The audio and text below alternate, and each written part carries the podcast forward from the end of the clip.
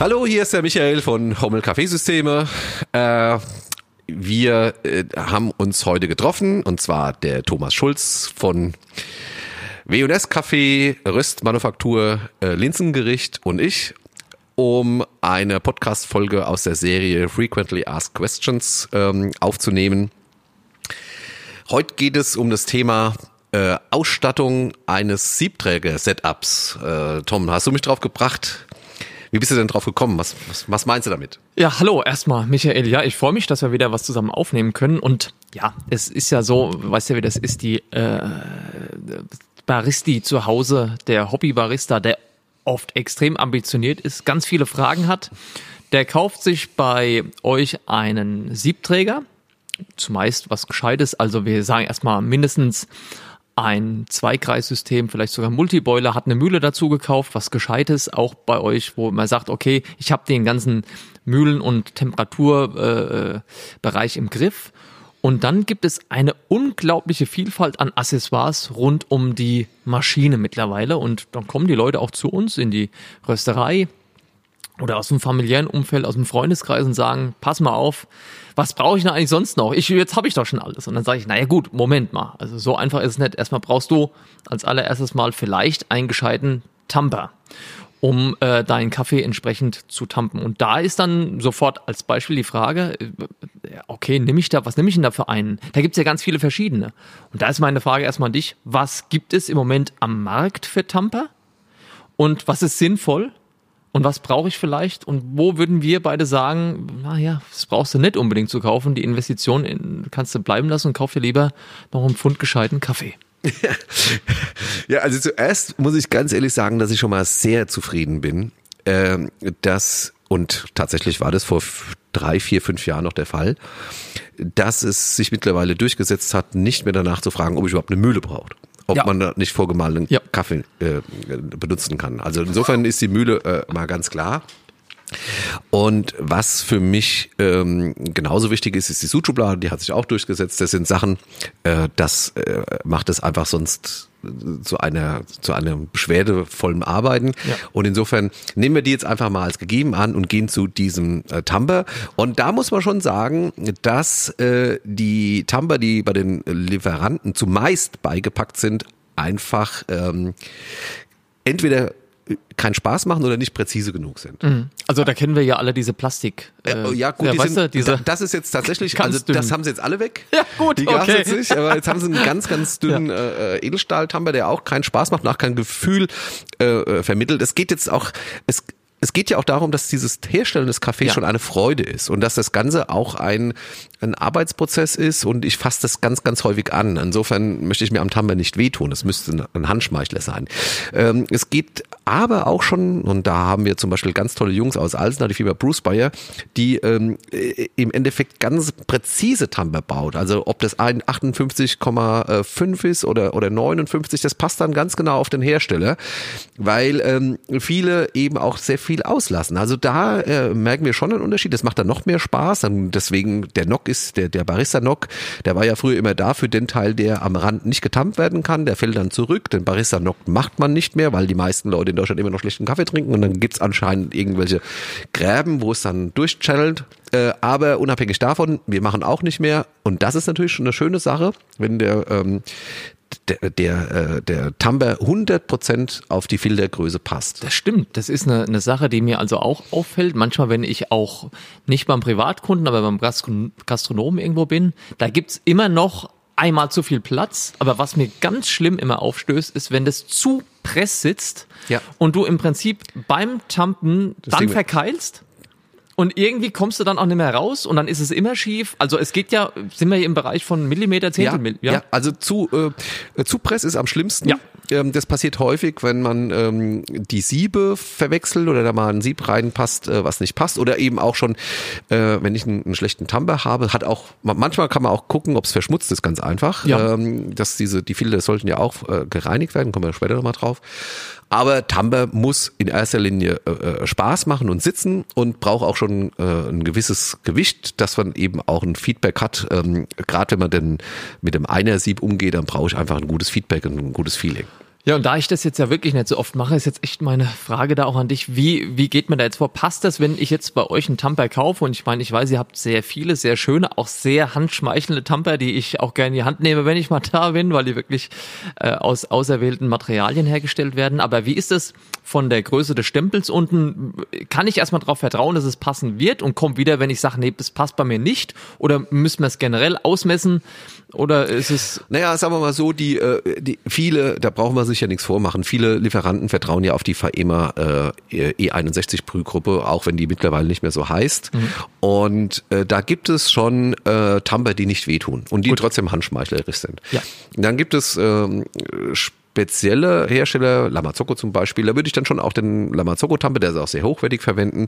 Man kann aber dann schon auch noch mal eine Spur äh, genauer werden, auch in dem Bereich einer FAEMA-Prüfgruppe. Aber äh, wie tun tut's nicht. Also so die, die Customizing geht, ja, absolut. aber es muss, ja. es muss nicht zwingend ja. sein, wenn ich ein gängiges Teil ja. wie eine FAEMA habe. Und dann ist halt die Frage noch konvex äh, Ganz oder, wichtig, oder, ja. oder, oder flache. Das ist auch eine Sache. Hm, es gibt ja im Endeffekt unten einen Sprühverteiler und in, äh, in dem in dem äh, der Gruppendichtung und im Gruppensieb, das da drin ist, eben gewisse Ergonomien. Und da kann das schon Sinn machen, dass man einen konvexen nimmt, der sich dann eben auch gleichmäßiger anschmiegt oben an, an, äh, an die Brühgruppe. Wir, also, gerade wir beide ja. legen ja sehr viel Wert drauf, ja. dass so viel Kaffeepulver äh, drin ist, dass ein gewisser Druck von unten, ja. von äh, unten an die, ähm, an, an die Dusche, das Gruppensieb, an, die, an die Dusche äh, kommt. Und insofern kann das schon nochmal Sinn machen. Das mhm. macht auch Spaß, ganz klar. Also, also das heißt auch da ein bisschen gucken, was habe ich eigentlich für eine, für eine Dusche montiert, wie ja, sieht die aus und dann fragen, entsprechend ja, unsere Fachleute, ja. das passt dann schon. Ja, also viele Standard äh, äh, viele Standard-Tumber, die dabei sind zum Verschenken. Ja. Aber dann sich einkaufen. Das ist ja wie, um ehrlich zu sein, das ist wie ein Kochmesser. Das hat irgendwas ja. auch mit Leidenschaft zu tun. Ja. Das muss zu dir passen und insofern, deswegen gibt's auch die große Auswahl. Ja, so handhaben wir das bei uns in der Firma auch. Der Tumber ist also schon eine, gehört zur Familie. Ja, so ist es. Da gibt's ja dann die Tamper mit ähm, einstellbaren Klickmomenten, wo man also sagt, man normiert jetzt irgendwie das, äh, den Auslösemoment und sagt dann, ich drücke immer gleich feste. Hältst du das für sinnvoll? Also ich denke, dass es äh, sinnvoll sein kann im in der Gastronomie. Mhm. Und da gibt es natürlich schönere Alternativen wie dieser Klicktamper, weil der doch dauerhaft bei 100 oder 200 Produkten am Tag auch anstrengend ist. Also wenn das ähm, darum geht, dass beim Tampen alles auch einheitlich gemacht werden soll, gibt es, äh, gibt es schönere Alternativen. Und für den Haushalt, ja. da halte ich eigentlich äh, das für kontraproduktiv, weil es ja vielleicht, es kann ja einfach nochmal ein bisschen Extraktionszeit rausholen ja. oder eben auch nicht. Und mhm. damit kann ich auch nochmal das, ähm, das Getränk individuell beeinflussen. Ja. Gerade wenn in einer Familie vielleicht ein bisschen andere Ansätze gefahren wird. Der eine hätte gern, dass er 16 Sekunden läuft, der andere sagt, ich will auf jeden Fall auf die 19 du weißt, es ist nicht mehr alles möglich mit dem Tampen. Die, die, die Baseline oder beziehungsweise das, das, die, die Richtung gibt die Mühle vor. Ja. Aber ein bisschen kann ich das auf jeden Fall beeinflussen. Also ganz klar im Haushalt sinnlos. Ja, und was ich da noch dazu sagen muss, manche Gastronomiekunden von uns haben so einen Tamper, den man einstellen kann. Und es ist ein ganz klein bisschen, ich meine, du weißt, wie es ist, das drückt sich vielleicht drei Millimeter rein oder vier, wenn das klickt. Ja. Aber dieser Mechanismus, auch der muss gepflegt werden. Und bei manchen Kunden, ich war gerade diese Woche wieder bei welchen, da ist es, löst es nicht mehr aus. Und dann sage ich, tut mir doch mal den Gefallen, habt ihr irgendwo ein bisschen äh, Öl vom Salat? Ja. Und dann mache ich da ein bisschen Öl drauf und dann muss man das ab und zu wieder gangbar machen, denn es nutzt ja auch gar nichts, wenn du praktisch, will ich damit sagen, so ein Tamper hast, der ungepflegt ist. Du stellst da irgendwie deine 11 Kilo ein und im Laufe der Zeit durch Nichtpflege hast du dann doch 18 und drückst dir da einen ab. Also ich muss so eine Mechanik auch ein klein bisschen warten dann, ne? Auch das, aber ich muss ganz ehrlich auch sagen, dass die wenigsten Kunden, die bei uns einen Klick-Timber äh, haben in der, in der Gastronomie, die äh, Stoßzeiten haben, benutzen das. Die nehmen das als ja, ganz normalen Timber, ja. weil es einfach zu schwer zum Auslösen ist. Du bist so ein kleines bisschen zu klein. Und da gibt es tolle Sachen wie Puckpress oder den ähm, da ja. äh, hinter ja. uns. Der, der Puck ist automatisch, ne? ich halte mal nur noch den Temper. Ja, genau. genau und, ja. Oder auch der, der mit diesem, äh, mit diesem äh, Überträger da geht. Das sind ja. schon schöne Sachen. Halte ich dann auch für sinnvoll. Im privaten Bereich nochmal ganz klar eher zur individuellen Note. Der eine drückt ein bisschen fester, der andere weniger fest, je nachdem, ob wir es gerne hätten. Also ein gescheiter Tamper ohne Mechanismus ja. wäre erstmal unsere Wahl. So, dann ist es ja noch nicht fertig. Ich kann ja dann, es gibt ja zum Beispiel einmal das Thema Leveler Ja. Es gibt aber auch Level Tamper. Also ja. wir selbst in der Firma haben ja auch einen Level Tamper da, ähm, den wir allerdings auch hier, ähm, um das vielleicht vorwegzunehmen, so ein Gerät ist also auch Diebstahlschutz. Ja. Denn wenn einer reinkommt und will was von dir, wirfst du das Ding nach ihm. Ich glaube, der hat irgendwie ein Kilo. Ja, der ist zu schwer. Äh, das ja. ist ein schweres Teil. Wenn du da äh, 200 Kaffee um die Mittagszeit machen musst, dann siehst du wahrscheinlich danach aus, als wärst du Bodybuilder oder sonstiger Handwerker. Also das ist wirklich ein schweres Gerät.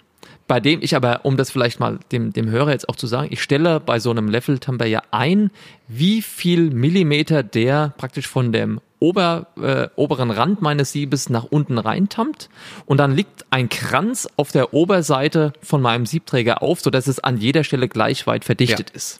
Ist wirklich eine sehr gute Sache. Finde ich auch, allerdings auch wieder für den Privatbereich, oder?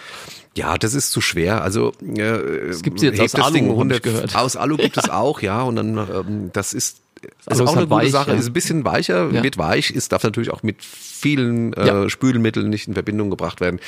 Also wenn dann schon der Edelstahl teilweise ein bisschen zu schwer. Im Haushalt eine tolle Sache. Ja. Auf jeden Fall viel sinnvoller wie die Verbindung von einem Leveler, einem klassischen Leveler und danach noch Tampen. Was im Moment natürlich in den ganzen Instagram-Videos hochgeht, das muss so gemacht werden. Ja wer äh, das eigentlich so macht, wie man das eigentlich, wie die Idee, die Grundidee war, dass man es sowieso verteilt und äh, naja. Also das wollte also, ich nämlich gerade sagen, der Leveler, den gibt's auch nochmal separat. Das ist ja so ein, ja. so ein Metallteil, was ja. ich auch oben aufsetze, unten dran mit so ein paar, ich sag mal, es ist flach, aber doch geflügelt. Ja, so ein Flügel dran. Und dann drehe ich halt eben den, den Leveler durch meinen Siebträger durch und sag dann, ich habe jetzt alles gleich verteilt, habe also einen Zwischenschritt und dann tampe ich eigentlich erst. Ja, gut, es ist, das ist so, so, eine Sache aus der Third Wave. Auch, das ist jetzt, ja. wer das haben möchte, das macht auch Spaß, das zu machen.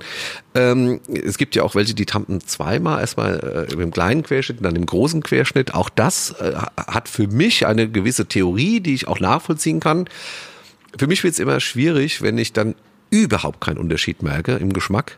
Und egal äh, in, in welcher Perfektion mir der hergestellt wird, ähm, und wenn ich sehe, wie, wie, wie die alte Schule, wie, wie, wie schön die das verteilt oder wie gute Mühlen das schon ja. verteilen und ja. ich dann, dann einfach dafür sorge, dass wir keinen keinen kein, kein Berg haben, der dann stärker verdichtet ist als der Außenbereich. Wenn ich das im Gefühl habe, dann brauche ich eigentlich keinen ja. klassischen Leveler. Das ist ja auch so ein Thema, was uns so ein bisschen wie ein roter Faden begleitet. Es gibt ganz viele, ähm, sagen wir mal, technische Lösungen für Dinge, die wir hier so besprechen, aber wenn ich Gefühl bei der Sache habe, äh, ist doch einiges davon durch Gefühl einfach wettzumachen und ich bin vielleicht noch besser, als wenn ich jetzt immer noch ein Hilfsmittel zwischendurch reinschraube ja.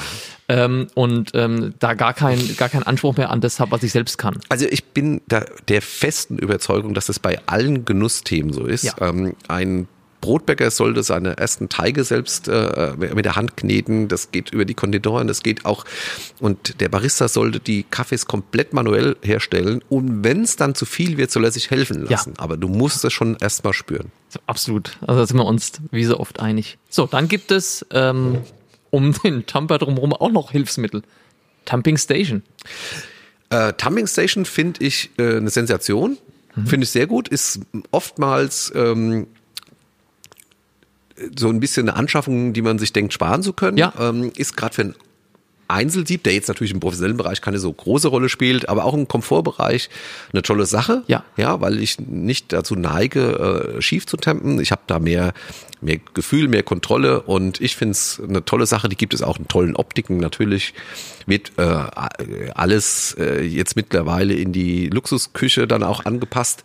Aber ja grundsätzlich auch die kleinsten äh, Tumbling-Stationen finde ich eine tolle Sache. Ich auch. Also ich gehe sogar einen Schritt weiter und sag, kauf dir eine gescheite Tumbling-Station, die auch ein bisschen was wiegt. Ja weil du weißt, wie das ist. Du hast so ein, ich meine, die ganz einfachen, die hast du jetzt gar nicht da, aber die gibt es ja auch ja. im WWW.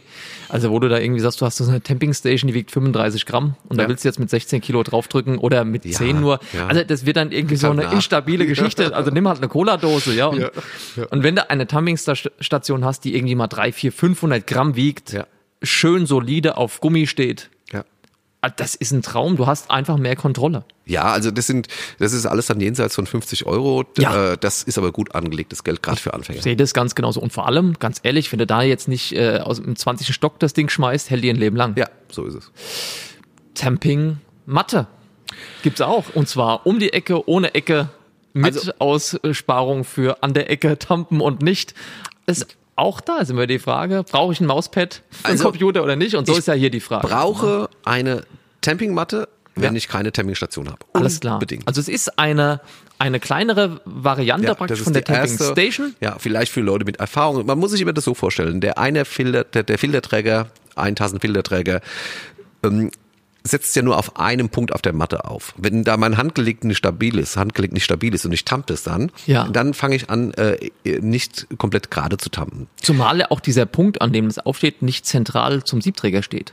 Exakt, ganz genau. Ja. Und äh, insofern ist dann äh, gerade, es kommt auch von Lamazocco, die soll man dann gar nicht auf diesen ja. Punkt antampen, ja. sondern die haben extra eine Auflage am vorderen Teil ähm, des Durchmessers, also des, der, der, des Filterträgers. Und da kommt dann die, ge, ähm, die gekröpfte Matte ja. Äh, her, dass sie dann um die Kante umschlägt mhm. und dass ich dann nicht auf dem Auslauf aufsitze, sondern ähm, auf einem Teil des äh, Filterträgers, um dann schöner tampen zu können. Also gehört auf jeden Fall zu der Ausstattung dazu, es sei denn, ich habe eine Terminstation. Ja, okay, also das ist jetzt erstmal so der Bereich von der Mühle, dann über die ganze Tamperei ja. in die Maschine. Ja. Äh, großer Bereich, der ganz wichtig ist, wo die Fragen auch eigentlich mehr als weniger werden, gerade in der letzten Zeit jetzt wieder, wie du sagst, die YouTube-Gemeinde äh, hat ja hier auch starke Meinungen, zum Teil zu Themen, wo ich sagen würde, ja, da muss man schon ein bisschen besser drauf eingehen, ist dann, wenn es an die Milch geht. Milchkanne ist jetzt ein ganz großes Thema hier für uns. Es gibt ja verschiedene Milchkannentypen und Milchkannenformen und ja, da äh, ich da äh, alles Mögliche im Markt draußen sehe und immer wieder die Frage gestellt bekomme, soll ich mir jetzt so eine Kanne kaufen oder ich habe eine Kanne, die ist äh, oben äh, schmäler oder ist die nur gerade oder brauche ich überhaupt einen Auslauf, brauche ich eine Schnaube da dran oder nicht? Einfach, ich gebe es jetzt einfach an dich weiter und lass dich einfach mal erzählen, was du so von Milchkannen hältst und ich weiß, wir sind uns da in weiten Teilen einig, deshalb fass es mal zusammen, was es da gibt. Also äh, Milchschäumen hm. ist auch ein emotionaler Prozess und ein ja. Prozess, der viel Spaß macht und viel ähm, Gefühl benötigt. Insofern schließe ich schon mal alle günstigen Kannen aus. Das heißt also viel zu dünn. Ich habe kein dünn. Feedback, ja. kein Gefühl, wo bin ich denn? Weil ich äh, möchte immer noch ähm, ganz klar sagen, wenn ich die Hand dran halte, dann habe ich, bekomme ich einen Touch. Selbst wenn ich die optimale Milchtemperatur gar nicht mehr fassen kann, aber ich weiß ungefähr, wo ich bin. Ich brauche also den Kontakt zur Milch. Ja. Ähm, das ist mal das Erste. Also wenn die zu dünnwandig sind, dann ja. äh, macht das überhaupt keinen Spaß, weil ich das einfach dann, ähm, ich bekomme da keinen Touch. Danach gibt es die, äh, für mich ist eine, es gibt ganz klassische Milchkännchen und die mit dem zweifachen Stiel, die dann so zum Ausgießen sind. Da kann ich irgendwie Milch heiß machen und die dann einen Kaffee reingießen. Also eine klassische Milchkanne hat natürlich eine Schnaube. Mhm. Und dann kommt es sehr stark drauf an, äh, zum einen, äh, was man möchte und es hat auch unheimlich viel Individuelles. Also auch diese, Gewohnheit am Ende. Ja, es ist auch Gewohnheit ja. am Ende und wie man das eingießt. Äh, wir haben die, die ganz normalen Kannen, mit denen ich super schäumen kann. Das, äh, das, das Latte Art ist damit ein bisschen schwerer. Dann gibt es die Mutterkannen, die wir hier haben. Da schwören die meisten drauf, die Latte Art äh, machen. Das ist vom, vom Touch her beim Aufschäumen für mich ein bisschen problematischer, aber geht natürlich auch. Es ist eine Gewohnheitssache. Mhm. Die einen schwören auf das, die anderen schwören auf das. Wir haben hier jetzt noch äh, Diamo-Kannen, das sind so meine Lieblingskannen, die haben auch eine ganz, ganz tolle, äh, ganz, ganz tolle Haptik, die haben eine, eine Kaltblötstelle drin und ähm, die vereinen quasi die, die, die tollen äh, Rolleigenschaften der Milch mit schönen Ausgießen. Das kommt ein bisschen drauf an und da, wenn es ab, ab einer gewissen Qualitätsstufe ist, das eine subjektive Geschichte. Ja, also die Kanne ist schon wichtig. Man ja. sollte auf die Qualität achten. Ja. Das haben wir jetzt gehört von dir, nicht zu dünn. Also es kann nicht jede Kanne eine Milchkanne werden. Es kann aber auch, und das muss man vielleicht auch vielleicht nochmal sagen, wir reden immer von Metall. Wir reden hier nie. Ach, nein, natürlich, ja. Wir reden hier nie von Plastik, ja. äh, um Gottes Willen. Wir reden aber auch nie von der Keramik oder von ähnlichen Sachen, ja, sondern also, wir reden von Metall einfach, um den Kontakt zu haben zum Produkt. Das ist zum einen zum Kontakt, äh, der, der Kontakt des Produkts, ähm, aber man muss ganz klar sagen, dass es, äh, wir kommen, wir sind ja ein altes Porzellanhaus, wie du weißt, und es ist einfach nicht möglich, aus Keramik eine Kanne herzustellen, die nicht nach hinten wegtropfen würde. Das ja. ist auch, äh, hat ja. auch was mit, äh, nur das nur Metall kannst du eben so schneiden, ja. dass du gießt und, und stoppst. Und stoppst. Ja. ja und äh, deswegen ist es aus zweierlei Gründen notwendig, dass es eine ja. Metall, meist Edelstahlkanne ja. ist. Ja, ja, und diese Kannen, die du jetzt hier hast, die sind äh, schon sehr unterschiedlich und ähm, da muss, glaube ich, jeder einfach für sich selbst ein bisschen ja. rausfinden, was ja. passt zu ihm, aber wahrscheinlich ist es am Ende auch eine Gewöhnungssache. Ähm, und wenn ich einmal konventionelle Kanne, nenne ich es jetzt mal, habe, die also etwas chronisch oben zuläuft oder auf die Motterkanne dann wechseln will, dann habe ich erstmal Umgewöhnungszeit. Absolut, auch die Stars. Also natürlich ja. kriegt er alles hin, aber wenn es um die Perfektion geht, hat dann auch jeder so seinen Favoriten. Gerade beim Gießen, ne? Gerade beim Gießen, natürlich ja. beim Gießen, ja. ja. Und jetzt aber nochmal äh, Kannen-Setup. Es gibt ja äh, 300 Milliliter Kannen, die würden sehr viel Sinn machen normalerweise, weil der Cappuccino, damit ein Cappuccino wird ja meistens im privaten Haushalt hergestellt. Das Problem ist, je kleiner die Kanne, desto schwerer ist es Aufschäumen für Anfänger. Ja. Mhm. Deswegen bin ich ein Fan davon, mit ungefähr also 500 Milliliter anzufangen ähm, oder also die 590, was es halt eben gibt in dem Bereich. Äh, dann äh, gibt es natürlich auch den Anspruch, dass zwei Cappuccini gleich aussehen. Mhm. Dann muss ich über Kappen nachdenken, also brauche ich zwei Kannen, das wird dann nochmal umgeschenkt. Und dann eben eine ganz kleine Kanne. Wer Latte Macchiato machen will, wird keine andere Chance haben, als mit einem kleinen Espresso-Kännchen sein Espresso dann in äh, das Glas mit Milch zu gießen. Also da, deswegen ist die Auswahl auch so groß, da muss man zuhören und ähm, muss eben äh, richtig beraten. Aber äh, wie gesagt, gerade am Anfang diese Halbliter kann, die eignen sich am besten zum Üben. Mhm. Da wird die Milch nicht so schnell heiß. Ich kann diese Techniken umsetzen und habe dann auch die meiste Beherrschung drüber. Ja, also das heißt aber grundsätzlich schon, wahrscheinlich braucht man also eine Kanne genügt, aber es ist schon sinnvoll, mehr als eine Kanne zu haben. Je nach Anspruch. Also ja. ich glaube jetzt, wenn ich jetzt im normalen Haushalt bin und ich habe, ich will nur Cappuccino machen, keinen Latte Macchiato, dann würde mir eine reichen. Ja. Sag ich ganz ehrlich. Es, aber dann noch das Latte Macchiato Kännchen dann doch irgendwie noch. Ja, wenn ich, Latte Macchiato, wenn ich ja. jetzt nur Cappuccino machen will, das ja. habe ich ja gesagt. Ja, genau. Also äh, äh, Latte Macchiato ja. ohne Latte Macchiato Kännchen halte ich für schwierig. Ja, macht auch keinen weil, Spaß. Genau. Und auch da gibt's ja dann immer darauf achten, dass die halt irgendwo noch eine, eine, eine Möglichkeit haben, gescheit auszugießen, dass es nicht so eine Riesenschlapperei gibt, wenn ja, man da, da genau. hat man auch mal eine also, Reihe. Weswegen es mir beim einen Produkt ja. äh, egal ist. Ich meine, ich habe dann nicht den Anspruch daran, dass ein Cappuccino gleich aussieht genau. wie der andere. Ja äh, weil dann müsste ich ja immer einen Teil des, der Milch umgießen. Ich ja. benutze dann einen weiteren Teil, gieße sie wieder zusammen, damit ich eben zweimal die gleiche Konsistenz habe. Dafür brauche ich zwei Kännchen. Ich glaube, das, das, ist auch die spannend. höhere Schule, ist ja. eine total spannende Sache. Ja. Wer Latte Art äh, lernen möchte, der macht das dann auch automatisch. Aber um einen tollen Cappuccino zu Hause zu machen, brauche ich nicht unbedingt zwei Kannen. Ja, aber wir wissen auch, dass äh, zumindest aus unseren Feedbacks, die wir so bekommen, uns hören auch die Gastronomien zu und die Gastronomen. Die sollten und, mehr als zwei Kannen. Genau, und da habe ich auch oft das Thema, dass ich halt äh, dann sage, ähm, wenn die da arbeiten, arbeiten. Eigentlich haben die eine Kanne zu wenig. Also du musst die Milch nicht zwingend wegschütten, wenn du was übrig hast. Du kannst es auch nochmal kühlen, aber du brauchst halt eine Kanne mehr. Du musst da mitarbeiten können, du musst mal kappen können, das hast du eben schon gesagt. Ich muss mal umschütten können, um zwei gleiche Cappuccini machen zu können. Ja. Manchmal fehlt einfach eine Kanne und dann sage ich immer, naja, also lieber eine mehr als eine zu wenig. Also wenn es ganz, ganz ordentlich läuft, sind die Kannen optimalerweise kalt und sauber. Ja. Äh, dann heißt es sehr, sehr viele, weil es sind zwei Stücke mehr in der Spielmaschine, zwei benutze ich. Ähm, Milchreste können wir gegebenenfalls nochmal wegstellen in eine ganz viel größere Kanne und die sammeln und dann den Kühlschrank oder irgendwas, aber bitte nicht nochmal nachaufschäumen. Ja. Ähm, und insofern also lieber eine Kanne mehr. Ja, absolut. Ja. Also wer, ja, ja. wer als Gastronom nicht mindestens sechs, acht Kannen hat, so, jetzt ja. haben wir es, da wollte ich mit dir hin. Ja. Also ist es nämlich. Ich denke oft, das gibt's doch gar nicht, dass die hier nur zwei, drei Kannen haben. Ja. Das funktioniert eigentlich nicht. Wir sind eine kleine Kaffeerösterei und selbst wir haben da permanent irgendwie drei, vier Kannen in Benutzung, weil wir halt sagen, Moment, jetzt haben wir gerade zwei Cappuccini gemacht, da kommt dann noch jemand oder für mich selber mal was. Ich, ich brauche ja irgendwie Kannen. Ja, und vor allem, du kennst ja auch äh, die alte Regel, alles, was mit Kaffee zu tun hat, soll unbedingt warm bleiben.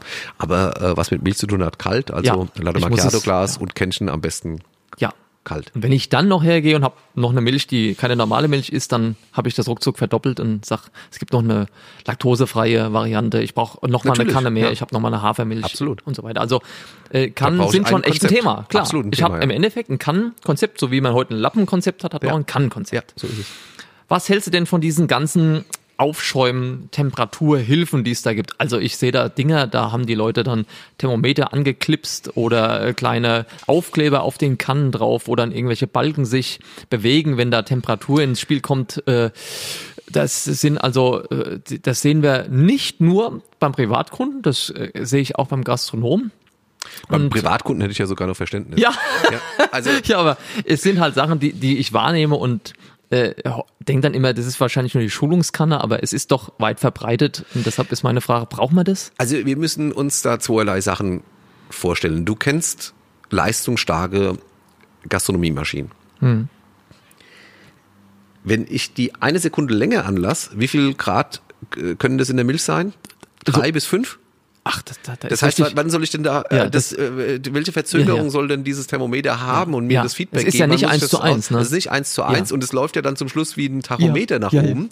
Äh, wann soll ich denn da äh, ausmachen? Wenn mhm. ich das nicht ins Gefühl bekomme, habe ich schon verloren. Ja. Und das ist natürlich schon so eine, eine, eine Regelung für, für Aushilfen, äh, 450 Euro Kräfte, die äh, an Siebträgern arbeiten. Aber auch da muss ich ganz ehrlich sagen, äh, lieber gescheit geübt mit denen, ja. dass sie sagt, au, es tut mir weh und dann sagt, dann zähl jetzt bitte noch bis fünf ja. ähm, oder bis drei, je nachdem wie es passt und, ja. und schmeckt es dann eben nochmal ab. Macht miss von mir aus am Anfang zwei, dreimal das Produkt wenn es fertig ist. Hm. Aber messen während, also auch diese, du kennst ja diese LED-Streifen, ja, die wir haben, ja. die sind relativ schnell sogar, mhm. aber im Endeffekt kann ich ja gar nicht gescheit drauf gucken. Ja. ja also das ist äh, sehr problematisch. Ich sollte äh, mir gewahr sein, ich bin dann eben ein Spezialist, ein Kaffeehersteller, ein sogenannter Barista und von dem verlange ich einfach, dass er das kann, ohne diese Hilfen. Da machen wir im Übrigen demnächst einen Podcast drüber, was wir beide von einem Barista erwarten. Ja, Freue ich mich ja, sehr drauf, weil da erlebst du Sachen. Ja, okay, ich erlebe Also, äh, okay, zur Milch, zu den Kannen haben wir jetzt ein Konzept besprochen für privat ist es ein bisschen weniger vielleicht, aber äh, man braucht auf jeden Fall eine gescheite Kanne. Das ist ja, also wie absolut. immer eine ganz Auch klare da, Sache. Ähm, äh, Kontakt zu mir muss Spaß machen, Emotionen. Ähm, ich brauche ein Feeling. Es ist eine, Manu also eine manuelle Herstellungsweise, ganz klar. Ja. Ich meine, es ist ja jetzt nicht die Welt, äh, die Kannen gehen bei 16 Euro los. Ja. Gehen natürlich mittlerweile ja. bis 80 Euro, aber ja. ähm, das, wir reden ja jetzt nicht von, von Riesenanschaffungen. Ja, also auch hier eine Kanne fährst du nicht mit dem Auto drüber, hält eine Weile. Ja, ja das ist also keine Investition, so sein, ja. die jede Woche neu zu tätigen ist. Ja. Ist kein Verbrauchsmaterial. Dafür, dass ich dann, äh, was weiß ich, gegebenenfalls fünfmal am Tag in die Hand ja, nehme. Ja, ja, ganz klar. Also es ist, und, und auch da gibt's halt ganz große Unterschiede, auch im Bereich der Griffe, stelle ich immer wieder fest. Ja. Äh, qualitativ. Das eine ist abgerundet, das andere ist einfach kantig. Es ja. ist, ja, das, das sind haptische Geschichten. Am ja. besten mal herkommen zu euch in den Laden und mal in die Hand nehmen. Einfach mal gucken, was mir da gefällt. Stehen ähm, danach brauche ich, also kann, glaube ich, haben wir jetzt erstmal soweit ja. erschlagen. Was dann immer noch ein Thema ist, das sieht man an jeder Maschine liegen. Und die Frage ist immer, brauche ich es und was für eine Qualität brauche ich? Äh, Pinsel und Bürsten ist ein großes Thema. Ähm, Finde ich auch ein großes Thema. Ähm, wir brauchen zumindest irgendwas, um die Gruppe zu reinigen. Ob das jetzt so, ein, so, ein, so, eine, so eine Rundbürste ist. Also Gruppe heißt jetzt an Gruppe, der Maschine na, oben An der drin. Maschine, da im Endeffekt drehe Ja. ich ja den Filterträger über ein Ja. Bajonett in meine Brühgruppe rein und da setzt sich was rein und das sollte ich doch täglich reinigen. Ja, Und da gibt es meistens ganz, ganz einfache ähm, harte Kunststoffbürsten, um das abends wegzumachen. Ja. Dagegen ist auch noch nicht mal was zu sagen, die gehen halt super schnell kaputt. ja, Und ähm, es gibt äh, auch diese, äh, die dem, der Brühgruppe entsprechenden Radius haben, so kleine Bürsten, die ich dann so durchdrehen Die sind so kann. Rundbürsten, ne? Rundbürsten, Ja. das ist auch eine schöne Sache. Ja. Und ähm, das ist unbedingt notwendig. Da brauchen wir Ja. gar nicht drüber reden. also, eine Bürste zum Reinigen der Brühgruppe an der Maschine Pflicht. Auf jeden Fall. Gruppenbürste, ja. Und äh, total schön ja. Ist dann eben äh, noch eine Bürste zu haben für die Mühle und gegebenenfalls, um den Filterträger äh, sauber zu machen. Da sind das, das sind meistens ja eher Pinsel dann. Das sind Pinsel, ja. Ja, also das heißt, ja. ähm, Mühlenpinsel. Ja, Ein, ein Pinsel.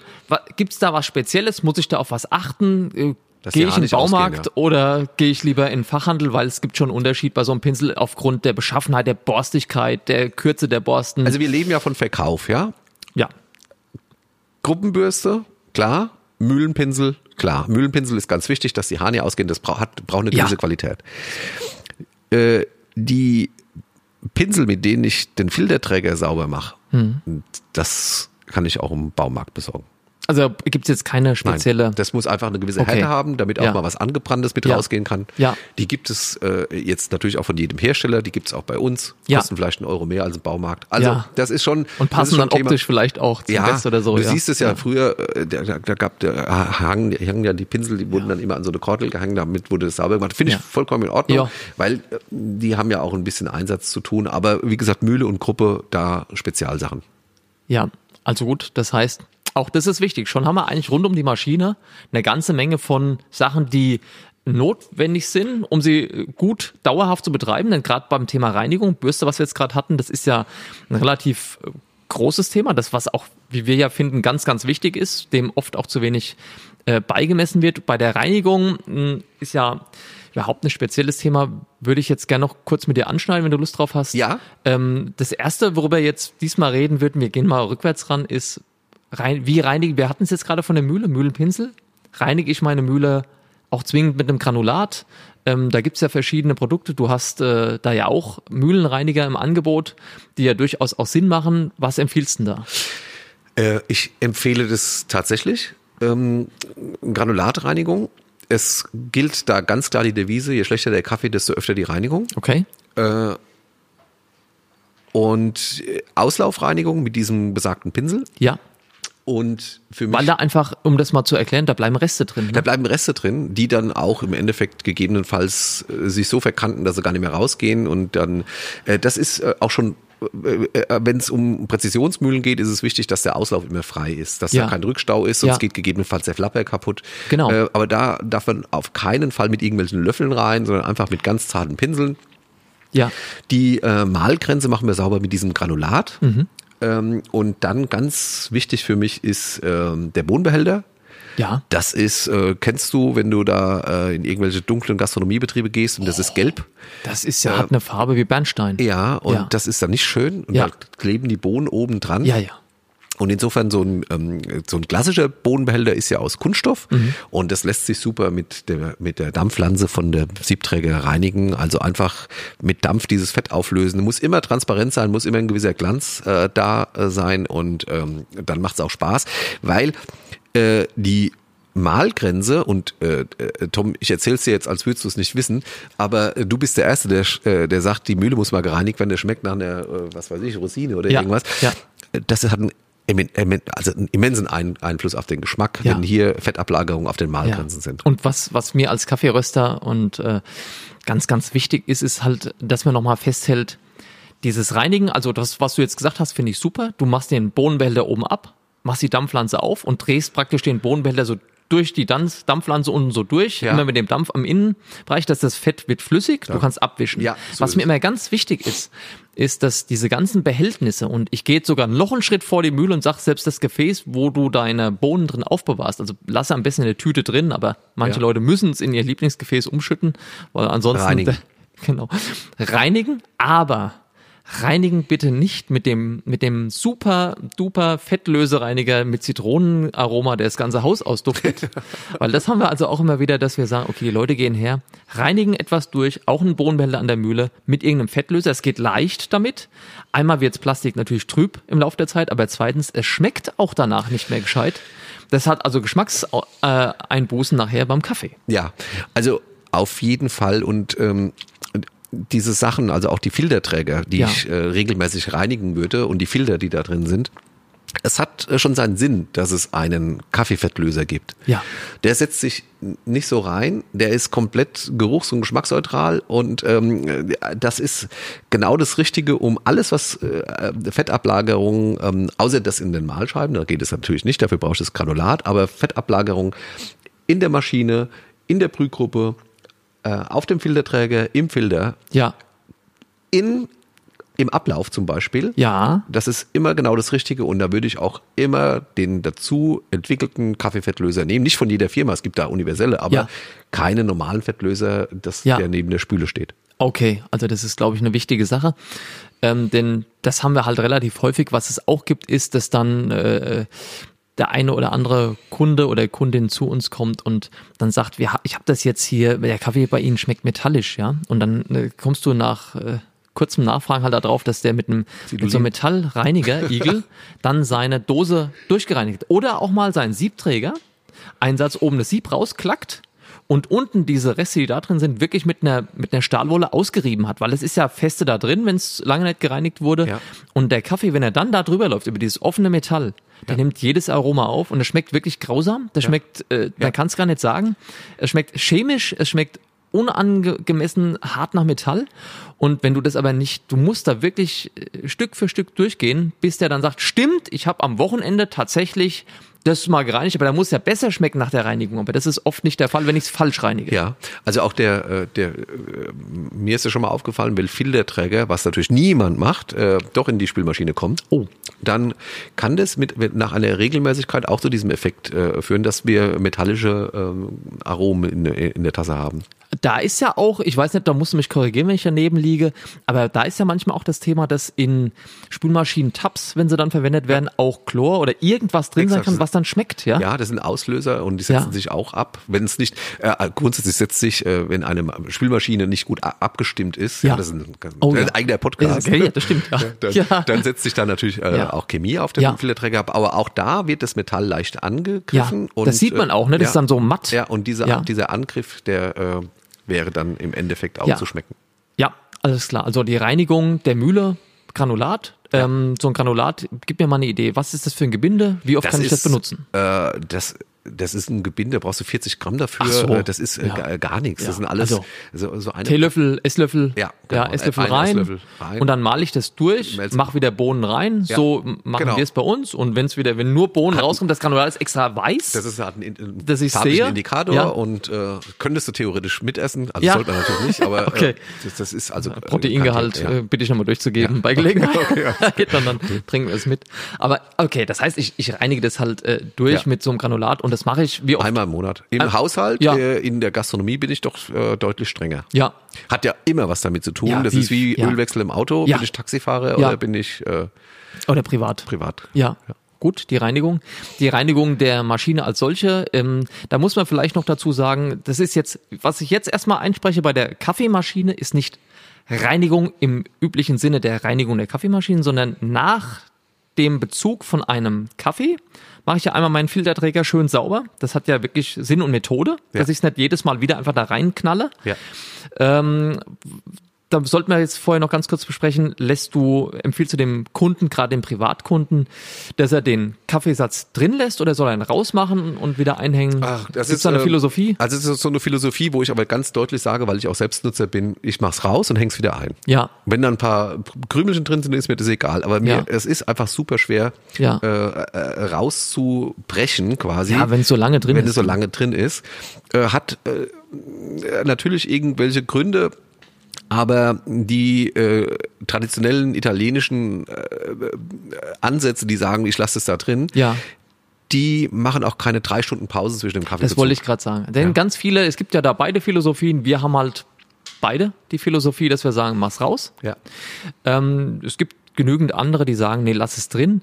Ich bin auch der Meinung, nimm das raus, weil es gibt doch manchmal Pausenzeiten, wenn du das, wenn, wir sind ja Verfechter der Theorie, dass der Satzkuchen auch die Dusche berührt. Ja. Und wenn es da die ganze Zeit so Ach, durchgeheizt wird, du hast bitte. gegebenenfalls noch ein Siphonsystem vorne dran, was ja. immer heißer wird. Ja. Also irgendwann verbrennst und der Kaffee, der nächste, der ist dann nicht, nicht optimal. Also es gibt dann Bitternoten da mit rein und ja. deshalb wir sagen, mach sauber, und da stoßen wir beide ins selbe Horn, gerade im privaten Bereich. Ja, und es ist auch das wirklich macht keinen Sinn, wenn du Pausen hast. Das äh, zu entfernen, ganz ja. einfach. Nicht nur, dass da tatsächlich gegebenenfalls Bitterstoffe oben in, ja. in die Dusche gedrückt werden, das ist aber schwierig. Das geht dann schwer raus. Ne? Ja, du klopfst dich dann, also so, dass der Nachbar unten drunter oder der nebendran wohnt, musst, zehn Meter weiter. Musst du einen Löffel machen. Ja, genau, du musst es dann rauskratzen. Ja, es ist so wirklich fest drin.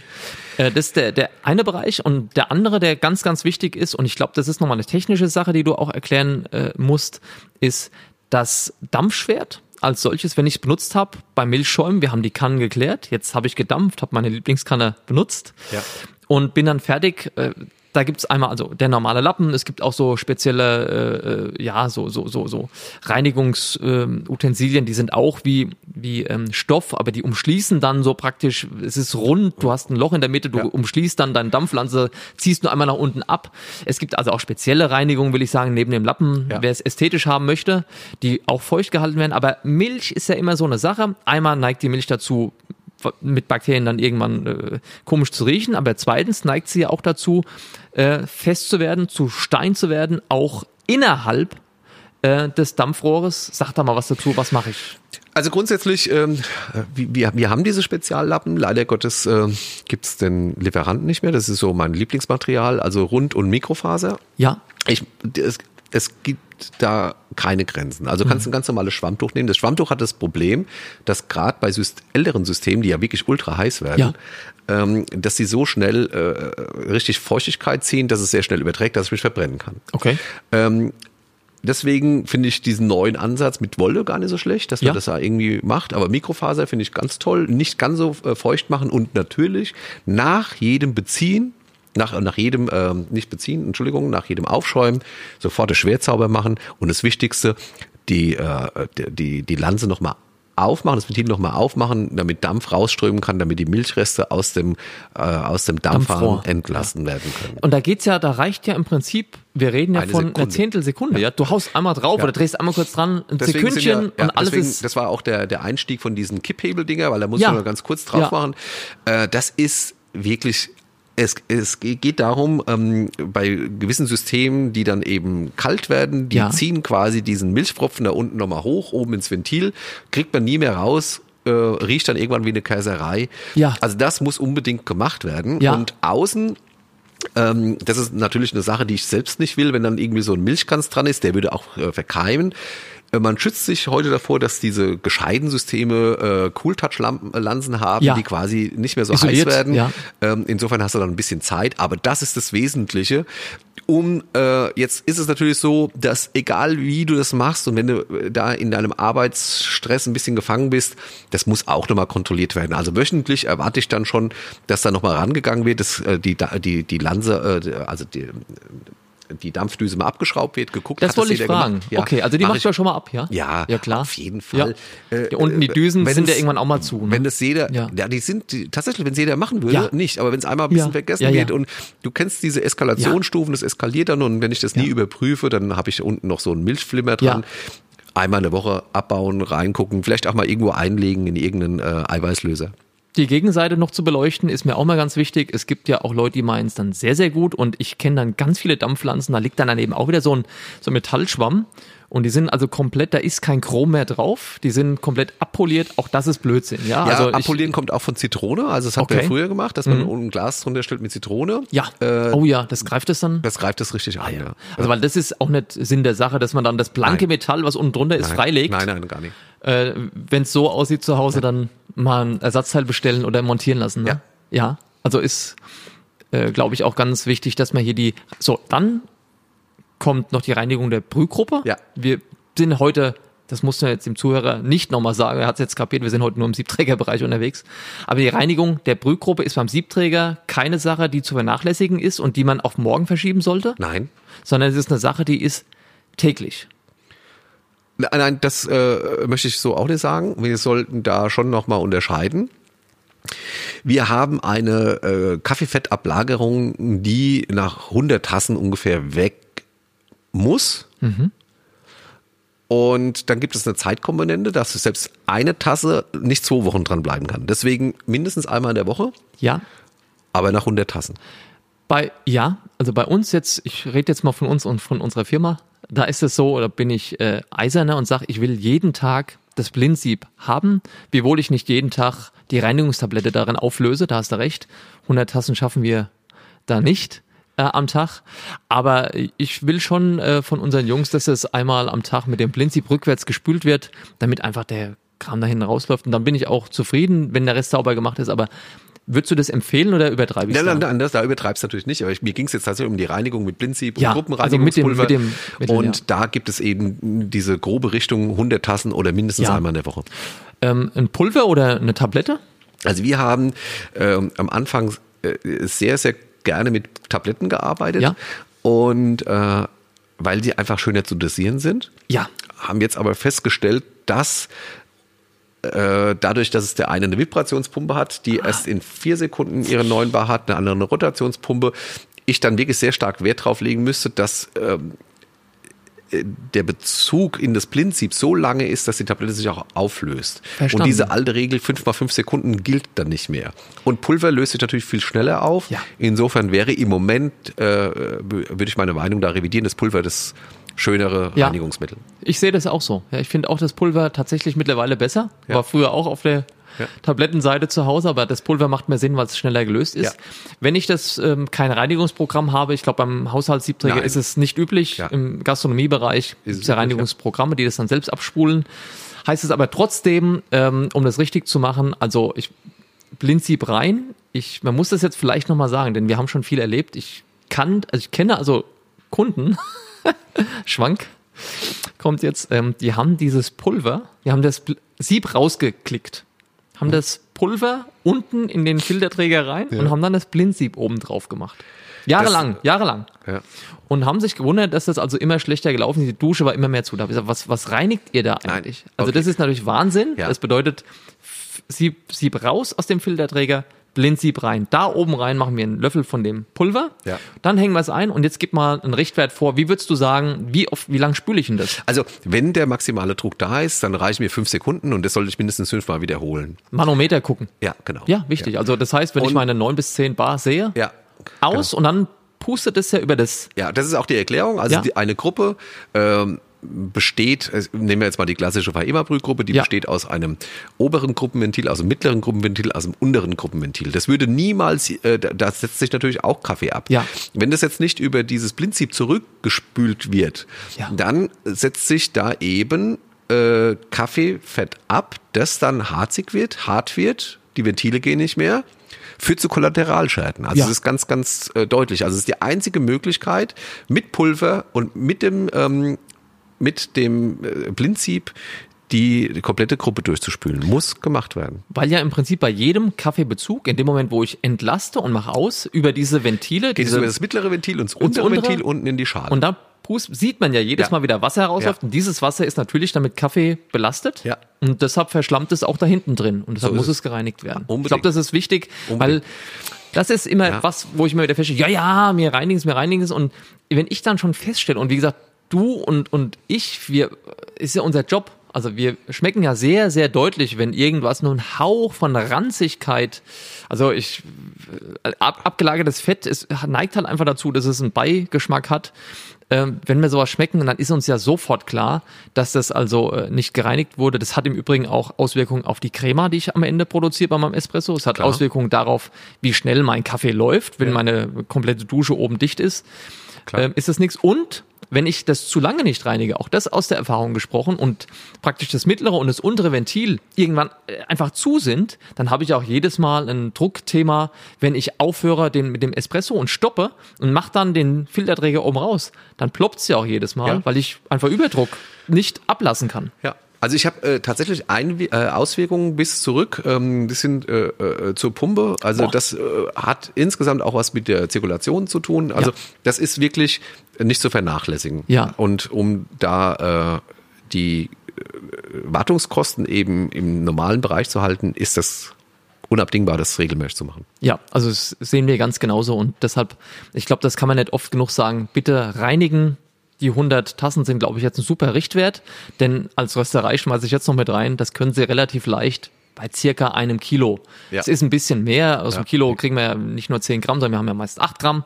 Aber wenn, wenn so ein Kilo durch ist, wird's Ja, Zeit. aber im Haushalt habe ich die 100 Tassen ja nicht in der Woche. Deswegen genau. äh, einmal in der Woche das ja. Ding durchhauen und dann ist es gut. Dann habe ich da auch so einen Rhythmus drin. Der ist sinnvoll und der macht sich im Endeffekt aber auch, das ist eine Investition, aber du kannst jetzt mir ganz kurz wahrscheinlich noch sagen, es lohnt sich, weil wenn es kaputt ist, kostet aber Geld. Ne, ja, ich investiere aber nur Zeit. Also so weil der äh, Betrag für dieses Pulver ist zu ist vernachlässigen. Ja. Und wenn es aber, wenn die Brühgruppe mal dicht ist, das kostet was, ne? Ja. Ja, das Absolut. ist, glaube ich, eine wichtige Sache. Ihr könnt alles reparieren hier bei euch im Haus, ja. ihr könnt alles reinigen.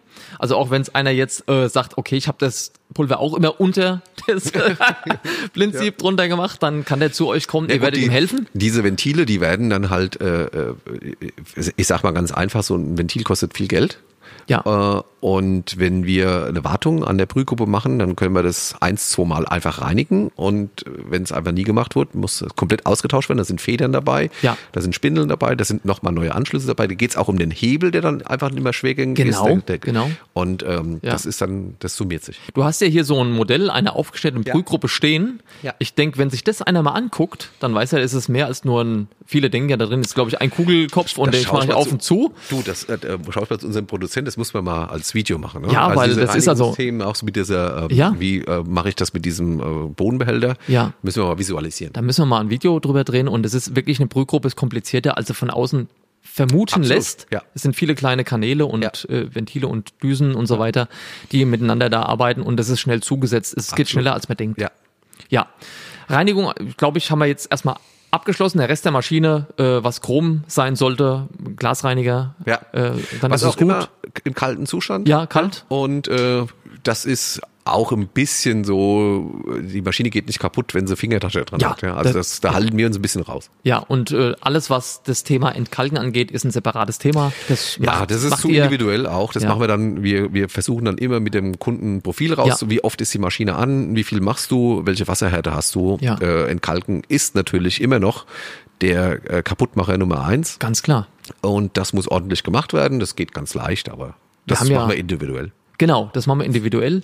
Wir haben ja auch schon einen Wasser-Podcast zusammen gemacht, ja. der äh, wahrscheinlich vor diesem oder nach diesem, also auf jeden Fall gibt es von uns einen Wasser-Podcast ja.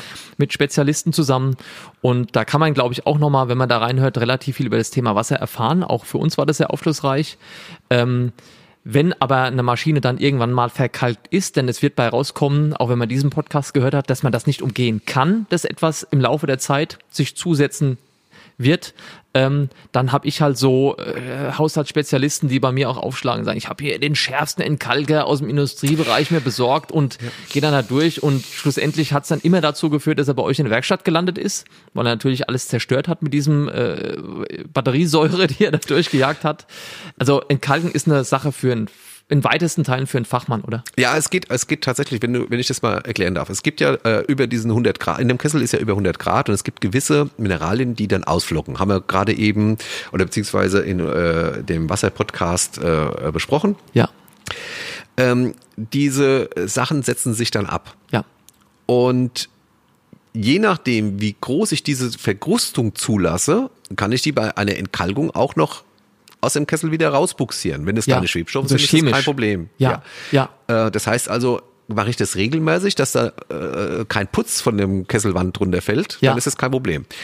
Wird, äh, werden diese Ausflockungen zu Brocken, ja. dann kriege ich die über nicht mehr raus aus dem Kessel. Das bedeutet für uns erstmal eine mechanisch, kann man so machen, ähm, Heizung aufmachen, ja. muss man eine neue Dichtung reinmachen, die Heizung ja. muss neu abgedichtet werden und dann werden die Kessel ja, gut ist für einen Laien Geht nicht, unmöglich, ja. ja. Also da ja. gilt auch diese Regelmäßigkeit. Irgendwann ist es zu viel, dann kriege ich dann äh, diese, diese Brocken einfach nicht mehr raus. Ja. Also dann Nierensteine, wenn die da sind, sind sie da und, und dann müssen sie äh, raus. Zu ne? scharfes Entkalkungsmittel äh, löst mir dann, äh, da wird die Heizung undicht ganz einfach. Ja. Und es läuft dann raus und die ja. bis dahin, dass die Heizung dann eben halt auch angegriffen werden kann ja. und einen Schlag bekommt, dann fällt meistens der FI raus. Das kennen wir, ne? Das der FI ist ja. rausgeflogen. Also da, da ist wirklich, äh, da ist äh, viel so Binsenweisheit fließt damit ein. Ah, meine Spülmaschine habe ich schon nie in Kalt, mit Kaffee. Also das ist wirklich ein heißes Thema mhm. und soll absolut ernst genommen werden, weil so eine Maschine ein extrem nachhaltiges Gerät ist. Das hält ewig, äh, kann, macht unheimlich viel Spaß und die Wartungskosten halten sich in, der, in, äh, in Grenzen, wenn das einfach im Normalbetrieb eingesetzt wird. So gemacht wird. Regelmäßige Wartung äh, oder Reinigung ist mehr besser als diese Hauruck-Nummern, wo ja, ich dann genau. äh, mit. Hammer und Meißel ja. ran muss. Ja. Aber die, Meißel ist schlecht. Ja, genau. Gibt es aber tatsächlich auch. Gibt's, ne? Ja. ja. Und die letzte Sache, die ich jetzt noch ansprechen will, das haben wir vorhin schon mal geschnitten, es ist aber immer wieder ein Thema, ist die neue tolle Küche, die ich zu Hause habe. Und ich habe dann auch gleich gesagt, ich habe einen Ablauf an, meine, an meinem Kaffee, an meiner Kaffeemaschine extra anbauen lassen für meine Tropfschale vorne dran. Und dann ruft jemand an und sagt, meine ganze Küche steht unter Wasser, äh, weil hier alles übergelaufen ist und es ist ja dann meistens Kaffeewasser. Also der Ablauf der Tropfschale ist eine Sache, die der setzt sich zu. Und zwar, ja, es dauert schon einen Moment, es ist ein schleichender Prozess, aber wenn das Ding zu ist, dann ist er halt zu. Und wenn ich das dann übergehe und dann habe ich halt eine Riesenschweinerei, wenn dieses Kaffeewasser in meine gegebenenfalls weiße Küche, weiße Fliesen, dann überläuft. Das gibt's regelmäßig. Wie, wie muss ich das reinigen, diesen Ablauf? Also zum einen muss ich sagen, da bin ich total äh, dankbar. Wir haben ja äh, zwei absolute Sieg, Sieb, äh, Siebträger-Experten bei uns in der Werkstatt. Und ähm, wenn das erste ist schon mal, dass der Ablauf richtig installiert ist. Okay. Das ist das Allerwichtigste. Gefälle. Und äh, ich, das halte ich auch für wirklich sehr bedenklich, dass die Lieferanten einfach hier Schläuche dazulegen mhm. und damit suggerieren, ach, das kann ich doch selbst. Ja. Ähm, der Ablauf muss ordentlich installiert sein. Das ist immer, das ist ja eigentlich das Kleinste. Das ist ja, eigentlich, hat technisch null, ja das ist ein. Pfennigartikel, ja, dieser Ablauf. Aber unabhängig davon, ja. dieser Rückstau hat eine große Wirkung. Ja. Insofern ähm, muss der aus meiner Sicht fachmännisch installiert sein, mit, von jemand mit viel Erfahrung. Äh, außer er ist direkt gerade runter. Gerade runter. Ja, in aber das finden wir ja eigentlich nie. Finden wir eigentlich nie. Ja. ja. Das nächste ist, wir empfehlen, weil sich da eben auch an den Rändern oder an den Kurven immer ein bisschen Kaffeefett ansammelt. Ja. Äh, von diesem Kaffeefettlöser, von dem wir vorhin gesprochen haben, ja. in einem lauwarmen Glas äh, einen Teelöffel aufzulösen und den wöchentlich da reinzugießen. Also eigentlich kann ich das ganz gut verknüpfen, wenn ich meine ich Mühle sauber mache. Absolut. Und ich würde auch jeden Tag was durchgießen mit gut. normalem Wasser. Also das, ja. dieses Mittel immer einmal in der Woche ja. und jeden Tag einfach darum kümmern, dass der Ablauf da ist. Denn man denkt an den Ablauf eigentlich nie, aber wenn der mal zu ist, ist das eine wirklich ärgerliche Geschichte. Ja, das ne? läuft, es ist halt nicht das schönste Wasser, es läuft zurück, es ist ja. braun. Ja, ja ich habe auch manchmal das Thema, dass einfach im Schrank dann irgendwo überläuft, weil irgendwo was ähm, so lange sich gestaut hat. Arbeitsplatten quillen dann auf. Ganz genau. Also das ist eine unschöne Sache. Das ähm, sauber machen, ja, einmal die Woche. Und ich habe eigentlich meine Ruhe, weil da setzt sich nie was ab. Das ist ja. Ja, wenn ich merke, dass da was ist, dann äh, gibt's natürlich diese ganz normalen klassischen Hilfsmittel, ja. aber das führt jetzt auch zu weit. Da möchte ja. ich jetzt auch keine Individual, also keine Pauschalberatung da machen. Ja. Aber das ist wirklich ein heißes Thema. Ja. Am besten mal einen Fachmann äh, drauf gucken lassen. Ja. Ich würde sagen, wir haben jetzt, ähm, habe ich was vergessen, was die Reinigung angeht? Müssen wir noch was mehr sauber machen? Äh, mehr sauber. Im Prinzip.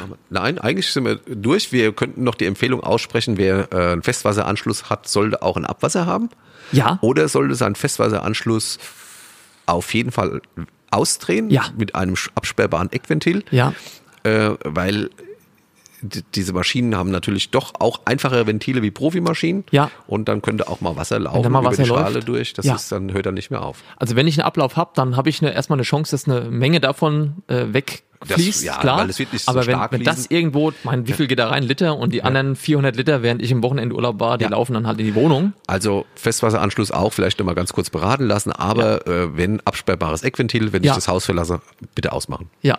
Oder ich habe einen Ablauf. Selbst dann kann man sogar noch empfehlen, wenn man ja. länger da, nicht da ist, ja. es, äh, abzusperren. Ja. Klasse. Das war's. Es gibt viel, viel Sachen, die wir darüber noch zu erzählen haben. Es kommt auch ein bisschen auf den Maschinentyp an. Ja, das ja. stimmt, ja. Dafür sind wir da. Also du hast mir erstmal alle, hoffentlich auch denen, die mir immer die Fragen alle stellen. Ich habe noch eine Frage an dich und zwar von ja. einem Zuhörer, ja. der äh, bei uns, äh, der ein Siebträger, ganz äh, toll sich auch reingearbeitet und der hat immer QW3 äh, gehabt, hat dann mal äh, den QW2 probiert, weil der QW3 nicht lieferbar war. Die Zeiten hatten wir ja auch mal gehabt, ja. äh, dass wir da so viel Nachfrage hatten. Und jetzt schmeckt ihm der QW2 sogar besser. Und wir haben ja sechs Cuvées. Ja. Und vielleicht würdest du die, weil du die auch röstest für uns, vielleicht noch mal ein bisschen so charakterisieren mhm. und gegebenenfalls noch mal die Anwendung oder die Spezial, wo ist der Kaffee spezialisiert dafür? Ist er für einen Siebträger geeignet? Ja, nein. Würdest du das mal machen? Ja, das klar. ist für den Michael Stoll. Ja, ja sehr Grüße gerne. an dieser Stelle. Ja, sehr gerne. Also ich, da fange ich einfach mal damit an, was er jetzt ähm, für, für ein Thema hatte. Und zwar ein QW3 ist ein sehr kräftiger Espresso ähm, der äh, schon zu unseren Favoriten natürlich zählt. Ähm, ist ein kräftiges Produkt ähm, mit einem guten Robusta-Anteil drin und wenn du den mit einem QW2 vergleichst, ist es wirklich so, dass es relativ weit auseinander ist. Ich würde sogar sagen, in deinem Portfolio, das du von uns hast, sind es die beiden ähm, Ränder. Der QW3 ist das kräftigste und das am meisten süditalienisch äh, anmutende Produkt und der QW2 ist eigentlich ein relativ leichter Espresso für unsere Verhältnisse. Wir rösten ja nie in dem Bereich der Third Wave, sondern wir sind ja immer im Bereich der Second Wave äh, unterwegs. Also äh, wir rösten die Kaffees norditalienisch und das ist für uns der QW2 ein leichter Espresso, der eine Fruchtigkeit bietet, wie weit wir die auch als Fruchtigkeit haben wollen, aber der nie Grapefruitartig oder irgend sowas wird, sondern wir reden hier von einem schokoladigen Espresso, der aber eine, eine Leichtigkeit mit hergibt und der vor allem eine ganz tolle ähm, Harmonie mit einer Milch auch eingehen kann. Mit der Süße der Milch und der Fruchtigkeit, die wir darunter verstehen, dieses Espressos, der grundsätzlich schokoladig ist, das gibt eine Geschichte, die ist nachtischgleich und ist von daher total gut geeignet, wenn man sagt, ich bin einer, der zum Beispiel gerne Cappuccino äh, aus meinem Espresso auch macht oder der ähm, zu Hause ähm, Familienmitglieder hat, die das gerne mal probieren. Ein Cuvée 3 macht das auch, ist aber nussig, keine Säure, überhaupt keine Fruchtigkeit. Das Gegenteil davon, mehr robuster Anteil. Und wir haben hier ein, ein Produkt, das in meinen Augen noch besser geeignet ist als ein Cuvée 2, wenn ich sage, ich will wirklich ein Espresso machen, Komma, ich liebe auch den Ristretto. Also ich gehe wirklich kurz. Ich will die Röstaromen haben. Ich will ein Pro Produkt haben, das wirklich viel Körper hat, ganz viel Fülle hat, das ähm, mit der Milch kein nicht auf Kriegsfuß steht. Das darf man nicht falsch verstehen. Das macht er. Aber es ist ein reiner Espresso, ähm, der auch als solcher verstanden werden will. Und die beiden sind aber, und das muss ich jetzt vielleicht sagen, wenn wir über die anderen noch ganz kurz anreisen, äh, weil wir wollen den Podcast jetzt auch nicht zu lange machen, aber die sind beide schon auch Espressi, die ein gutes Wasser und ein gutes Setup brauchen. Also es ist nicht so, dass du die reinschmeißt und sagst, das wird schon funktionieren. Musst ein ganz klein bisschen wissen, was du tust. Vielleicht äh, bei dir mal nachfragen oder bei uns oder mal einen Podcast hören. Und dann wirst du da auch mit zur Rande kommen. Das wird ein bisschen leichter, wenn wir rückwärts gehen und sagen QW1. QW1 ist ähm, für uns ein Produkt, das beides sehr gut kann das ein Espresso abbilden kann, auch gut ist für den Vollautomaten, das will ich hier klar sagen. Es basiert auf dem Guatemala äh. Das ist für uns ein Produkt, mit dem wir äh, einem kaffeelastigen Kunden den Espresso ermöglichen wollen. Das heißt also, ich habe eine Mühle und sag, ich trinke auch gerne Kaffee, der darf auch kräftig sein, aber der hat ähm, auch die Option zu sagen, ein Cappuccino geht, auch ein Espresso geht. Ich gehe dann vielleicht in der Einwaage ein bisschen höher oder ich arbeite eben mit einem, wenn ich im Siebträgerbereich bin, mit einem festeren Tampen. Und da kriege ich aus dem QW1 auch einen guten Espresso raus. Der Ansatz ist aber eher Richtung Kaffee und ähm, äh, ist ein Produkt, was breiter angelegt ist von dem Spektrum. Ich bin nicht rein auf den Espresso fixiert. Es gibt Kunden, das hab, bei Kaffee ist gar nichts verboten. Es gibt Kunden, die Cuvée 3 sicherlich seit Jahren als Kaffee benutzen und gar kein Espresso machen, trotzdem glücklich sind. Verboten ist gar nichts. Unsere Ausrichtung war aber so, eins kann beides, zwei und drei sind reine Espressi mit zwei fruchtig und drei ist ein ganz, ist ein ganz klarer Espresso süditalienisch. Also das ist, wir, wir haben das hier auch mit Herrn Pompanin im Podcast schon mal auseinandergenommen. Der gehört äh, an den Stiefel und nicht oben nach Italien. Cuvée 4 ist ein Produkt, das für uns extrem wichtig geworden ist. Das gibt's ähm, ja schon lange und es wird aber immer wichtiger, weil wir diese Einmühlen-Thematik einfach ganz klar haben. Das ist wie eins, so ist vier auch beides. Nur für den Espresso-Trinker, der die Option auf den Kaffee nicht verlieren will.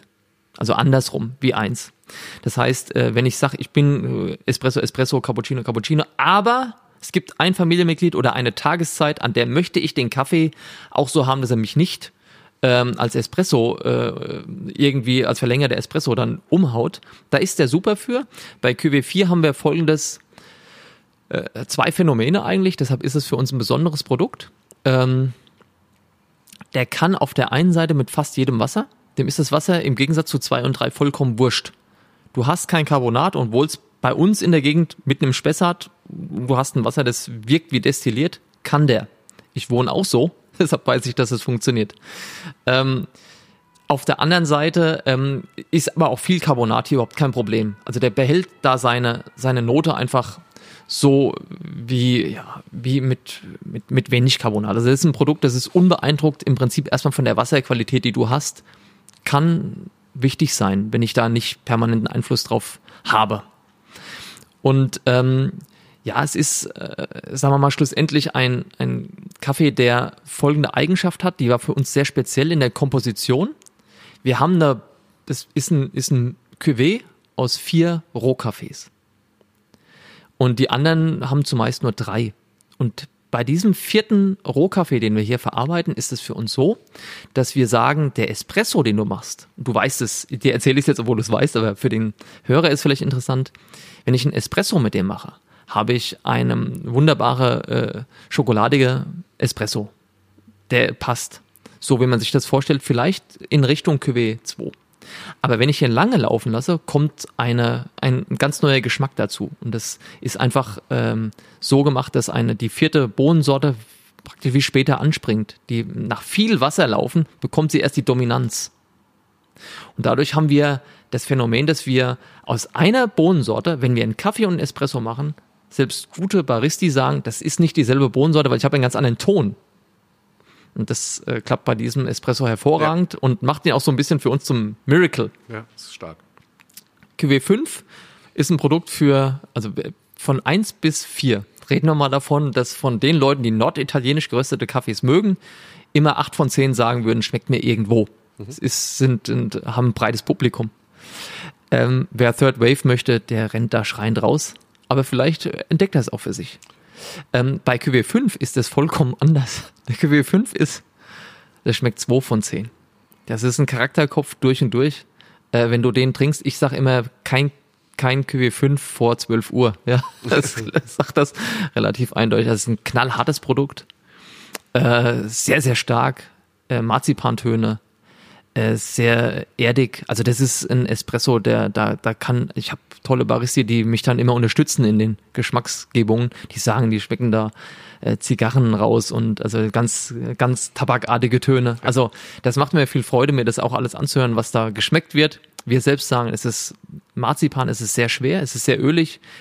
In meinen Augen für eine lange, also für eine Tasse über 40 ml vollkommen ungeeignet. Also das, das endet beim ganz kurzen Espresso und äh, der bleibt unfassbar lange im Abgang.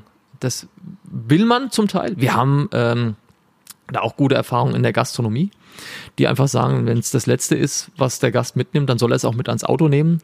Äh, muss das Essen aber dazu auch gepasst haben. Also es ist wie ein ganz starker Rotwein vielleicht. Ähm, aber QB5 hat dann wiederum Fans, die wollen auch nichts anderes.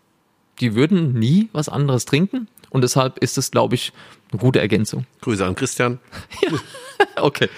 Und QW Nummer 6 ist, äh, um das abzuschließen, eine spannende Geschichte. Ist das neueste Produkt, was du von uns hast im Espresso-Bereich. Das ist ein äh, Espresso, der von der Stärke her bei äh, zwischen 3 und 4 ist. Kräftig, da ist schon richtig was los. Ist ein richtiger Espresso, ähm, der aber oftmals ist es ja so, wenn ich ein Espresso habe, der sehr stark ist und dann auch Second Wave geröstet ist, also wenig Säure hat, dann habe ich halt eben nur eindimensionalere Aromen. Ich kann das und alle anderen Podcasts von uns sind jetzt bitte anzuhören. Ich kann über alle anderen Einstellungen und Wasser und Temperaturen, ich kann die Geschmäcker in jede Richtung dehnen und beeinflussen. Aber selbe Einstellung, selbe Maschine, dann ist es ein säurearmer Espresso, so wie die anderen auch alle, hat aber nicht eine Dimension, Schokolade und so weiter oder Nuss, sondern ich habe einen Blumenstrauß an Aromen. Und das ist sehr, sehr schwer herzustellen, wenn du sagst, ich habe keine Säure. Denn beim Kochen ist das nichts anderes. Das weißt du dann wieder besser als ich, weil du bist der wesentlich bessere Griller von uns beiden und kulinarisch da ganz stark. Ähm, wenn ich Aromen nach vorne schieben will, arbeite ich mit Säuren äh, und schiebt dann immer unglaublich das nach vorne. Und wir haben hier ein Produkt, ein Espresso, der hat keine Säure, der ist total säurearm, aber er bietet ganz, ganz viele verschiedene Aromen. Äh, und das ist schwer zu machen. Und das war auch für uns eine Herausforderung, der wir uns ähm, insofern gestellt haben, als dass manches Produkt, das wir dafür unbedingt haben wollten, nicht gut verfügbar war und wir mit dem Ergebnis der Komplexität lange nicht zufrieden waren und haben uns im Endeffekt ähm, dann äh, durchgerungen, nach einem halben Jahr die Komposition so zu haben, wie sie uns gepasst hat und ja, kommt super an, ist auch mittlerweile äh, einer und äh, auch von dir ja ein Favorit und ich habe immer mal Tage, wo ich auch andere Cuvées trinke und mich dann äh, ärgere, dass ich doch keinen Sechser drin ja. hatte, weil er einfach ganz breit ist. Stark, ja. Ähm, für, für Kaffee gerade noch so geeignet, aber dann musst du schon einen starken Kaffee wollen. Für einen Espresso, ja, dafür ist er gemacht. Das ist ein, für uns ist es ein reiner Espresso. Wunderbar. Wir haben natürlich noch mehr Kaffees von dir, aber das sind jetzt erstmal die Cuvées. Ja. Ähm, das, das, heißt also ein Blend. Ganz spannendes Thema. Vielen Dank für das Thema. Falls ihr vielleicht auch irgendwelche Themen habt, die euch interessieren, schreibt uns gerade eine, eine, eine Nachricht. Und wir werden die dann im nächsten Podcast auch abarbeiten. Immer gerne. Tom, ansonsten hast du noch Fragen? Ich habe keine mehr. Du hast Gut. mir alles beantwortet. Ich hoffe, ich konnte dir auch was beantworten. Wunderbar war's. Vielen, vielen Dank, dass du da warst. Bis zum nächsten Mal. Bis zum nächsten Mal. Ciao. Tschüss, macht's gut. Ciao.